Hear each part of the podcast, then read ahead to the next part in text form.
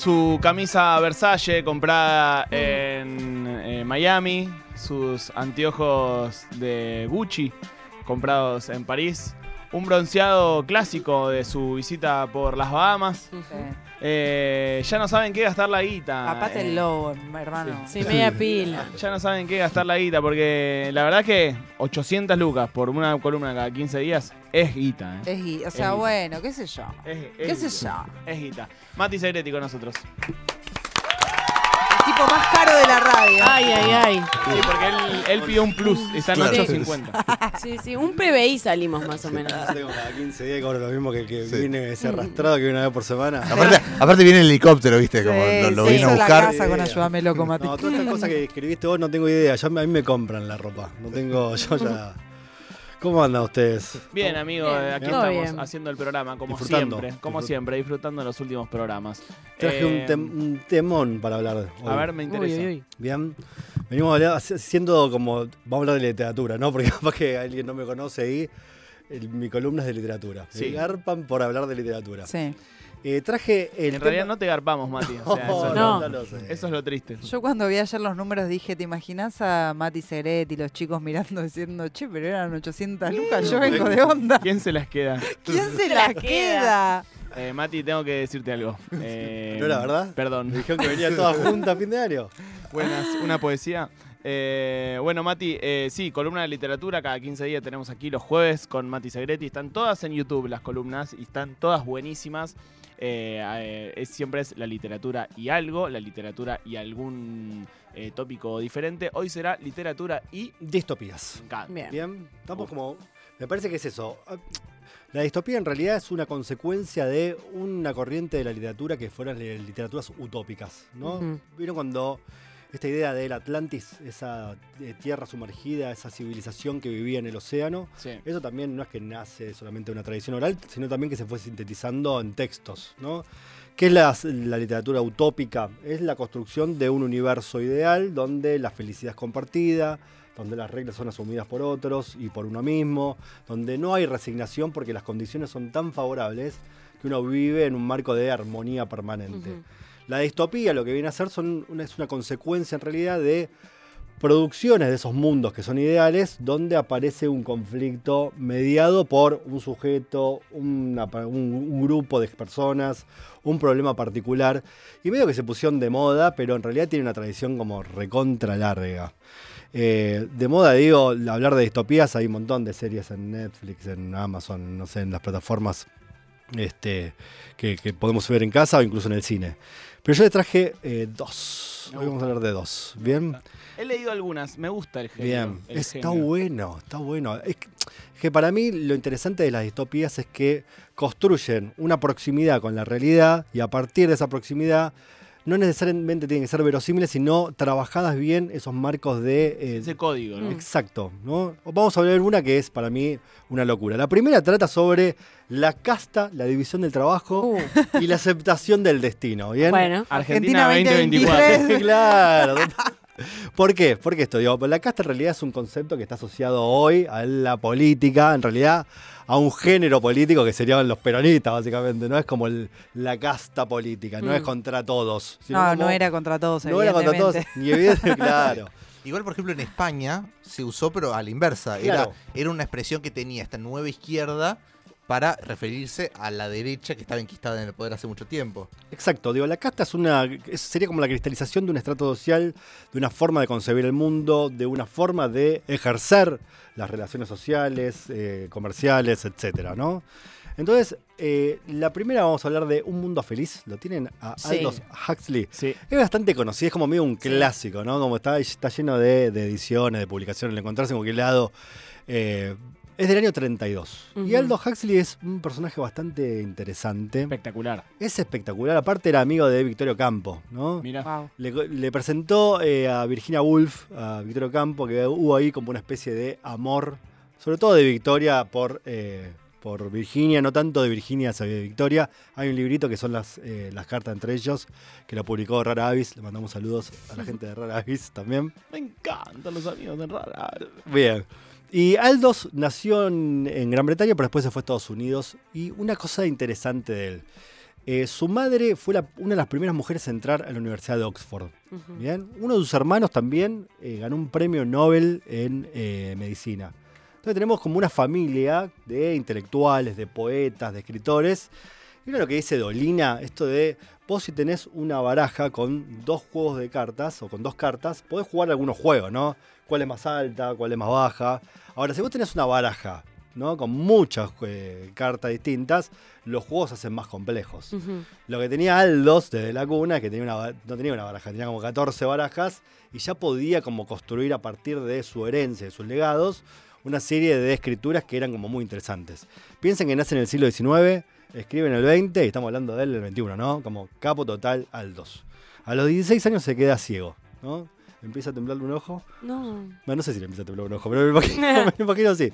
Pero sí empieza como con problemas de vista y queda eh, ciego a los 16 años y dice, yo quiero hacer algo. Y dice, ¿qué tengo a disposición en mi casa? Un piano. Y a los 18 se convierte en un concertista de piano. ¿no? Ujú. En dos años, siendo ciego, diciendo, ¿esta cuál es? La la, esta es otra la, esta es fa. Bueno, voy a empezar a tocar tiki, tiki, tiki, tiki. Bueno, se convierte en concertista y después de eso recupera la vista. Tenía mucha plata la familia de los Huxley. Y eh, vuelve a, eh, a recuperar la, la visión y empieza a escribir. Y escribe esta novela que es espectacular. Los protagonistas se llaman Lenina Crown y Bernard Marx. Lenina, ¿no? Por Lenin y eh, Marx, bueno, por Carlos, ¿no? claramente. Lo empieza todo con una visita a una fábrica donde hay una reproducción artificial y, hay, y empieza a ver que hay una serie de castas eh, que están nombrados como, como alfa, eh, beta, gamma, delta y los elipsoides. ¿Qué es lo que sucede con estas personas? Están condicionados genéticamente para comportarse de una manera determinada, para mostrarse de una manera también determinada. Tienen como fenotipos y genotipos que eh, los hacen más bellos, ¿no? A los alfa, como alfa de gran hermano, que es bellísimo, ¿no? Ah, qué hombre, qué hombre. Sí, por eso no quería nombrarlo porque, bueno, acá sabemos que enseguida nos empieza- vuelan. Totalmente. Eh, pero lo interesante de esto es que todas estas personas que están una subordinada hacia la otra, o sea, los alfa dominarían el Estado mundial y después estarían como último escalón los elipsoides, todos se creen esenciales y todos se creen súper importantes y trascendentales con respecto no a los otros, sino al lugar en que ocupan en el mundo, en el tiempo. O sea, no hay pregunta alrededor de, qué, de la ascendencia social, incluso del descenso. ¿Vos naciste gama? Perfecto, soy gama. Qué bueno que soy gama. Nací elipsoide y tengo que estar todo el día bajo tierra eh, buscando, no sé, eh, pequeñas raíces para darle comer a los gamas.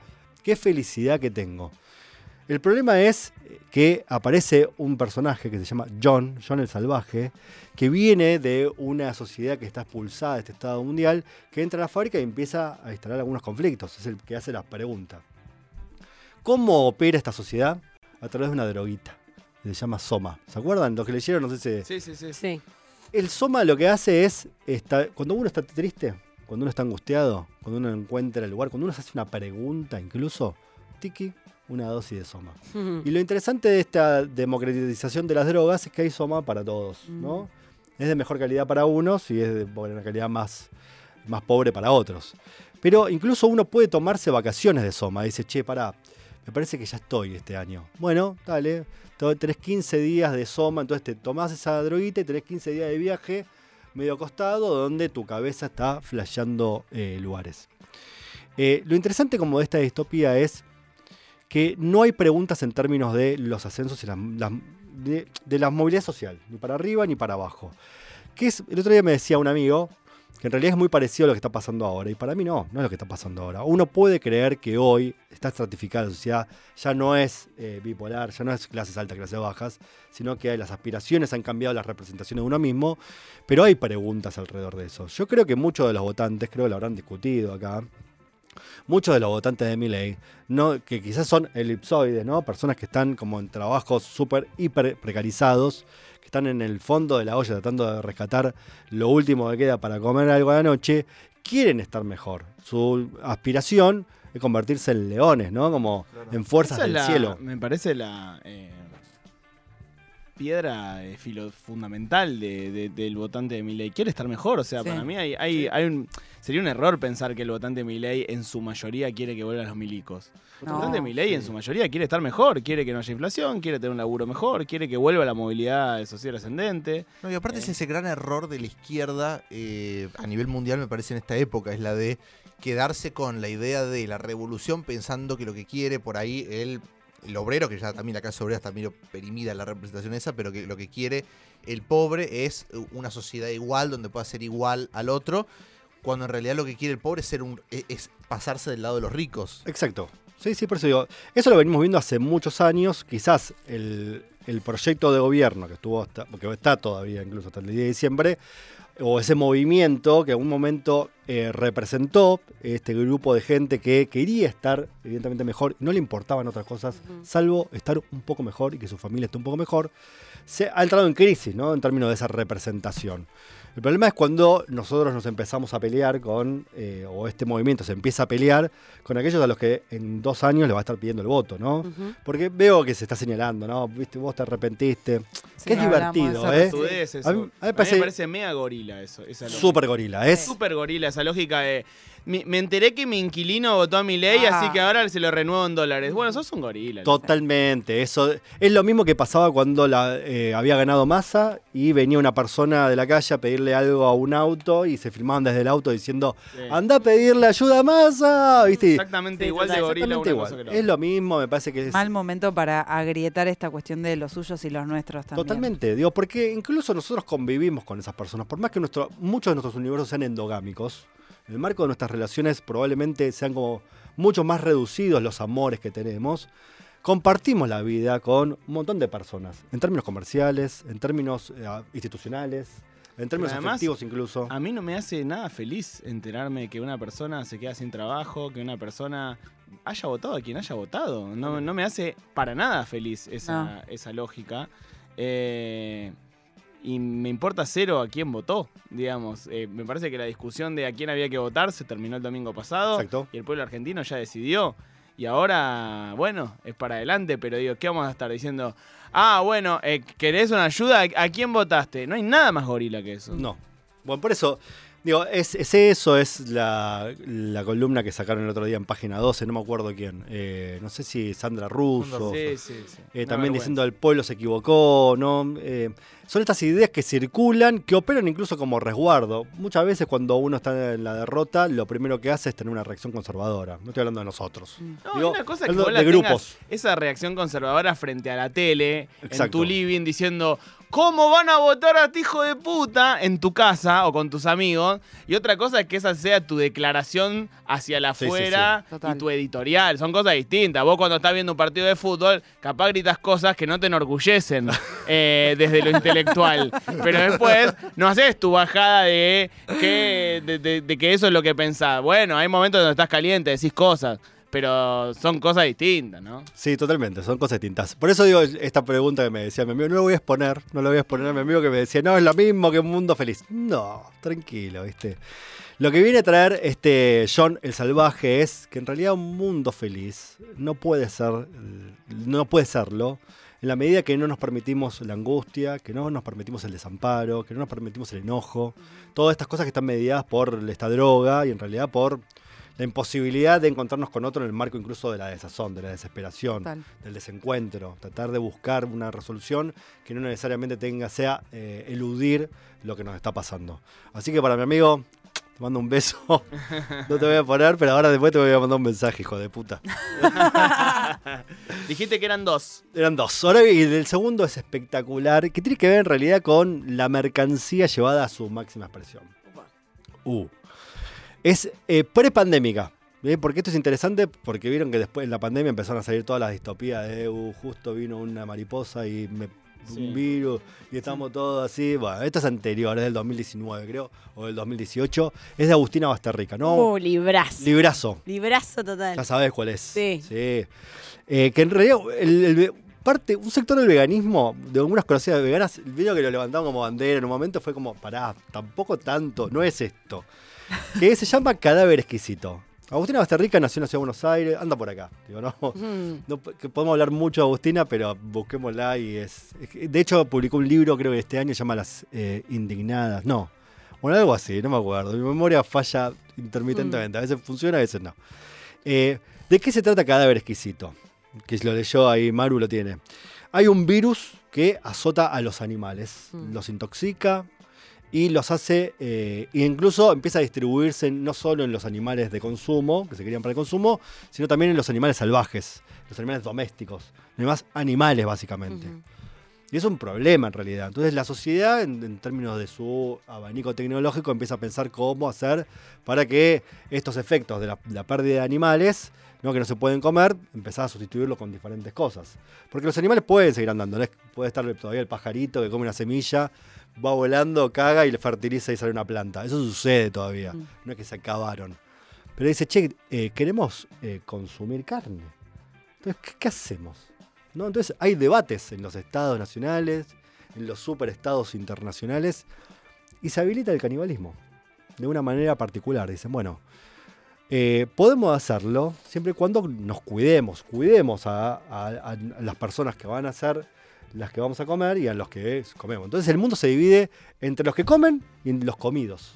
Entonces empieza a criar una serie de, eh, de animales humanos, humanos animales, con una modificación genética que los hace como mucho más albinos, le sacan algún, no me acuerdo, algún lóbulo o algún problema, alguna cuestión que tiene que ver con lo, lo neurológico, algunos transmisores para que no tener empatía, para sufrir menos dolor. Y empiezan a crear personas justamente para comerlas.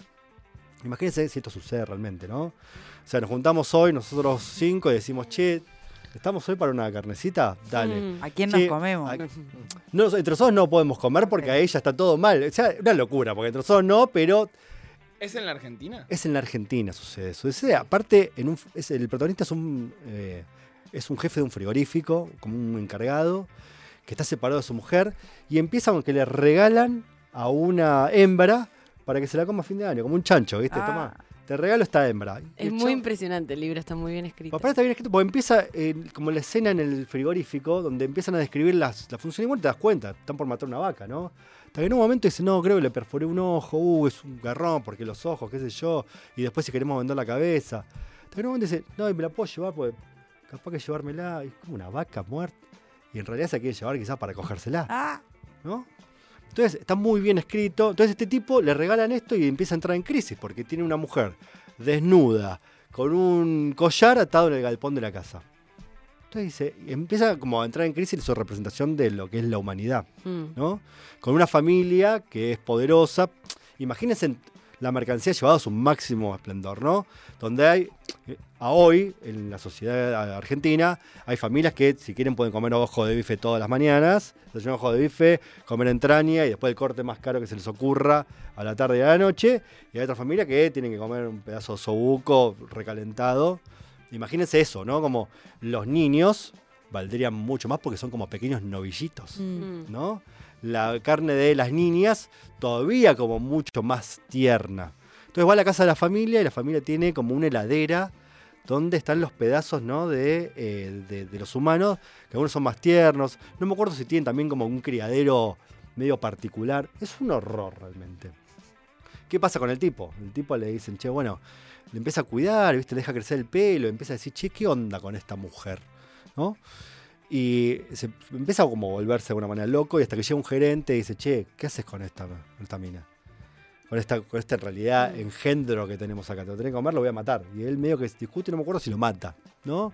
Ahí hay un conflicto muy grande y finalmente se empieza como no a enamorar, pero sí a tener como pulsiones del orden heterosexual. Hay algo interesante, perdón, eh, Sí, que sí. es que la, estas personas eh, no hablan. No, no, no tienen capacidad de habla. De hecho, tienen, creo que la lengua. No, no tienen, tienen, no tienen la capacidad de hablar, exacto. No me acuerdo si no tienen la capacidad de hablar o no, o no tienen la lengua, pero no pueden hablar, no saben hablar. Bien. ¿Qué tiene, qué lleva esta pregunta? Digo, ¿por qué los veganos tomaron esto también? Por esta como bandera, ¿no? Esta idea de eh, nosotros somos lo que comemos. ¿no? que es interesante en términos de eh, ciertas soberanías alimentarias, ciertos productos con agroquímicos, etcétera.